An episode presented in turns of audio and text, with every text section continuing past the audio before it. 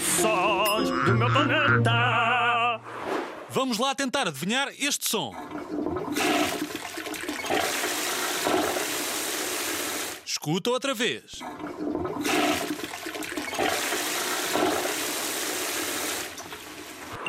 Então, será que alguém se esqueceu da torneira aberta? Alguém está a tomar banho? Ou alguém puxou o autocolismo? E a resposta correta é: claro que alguém puxou o autocolismo.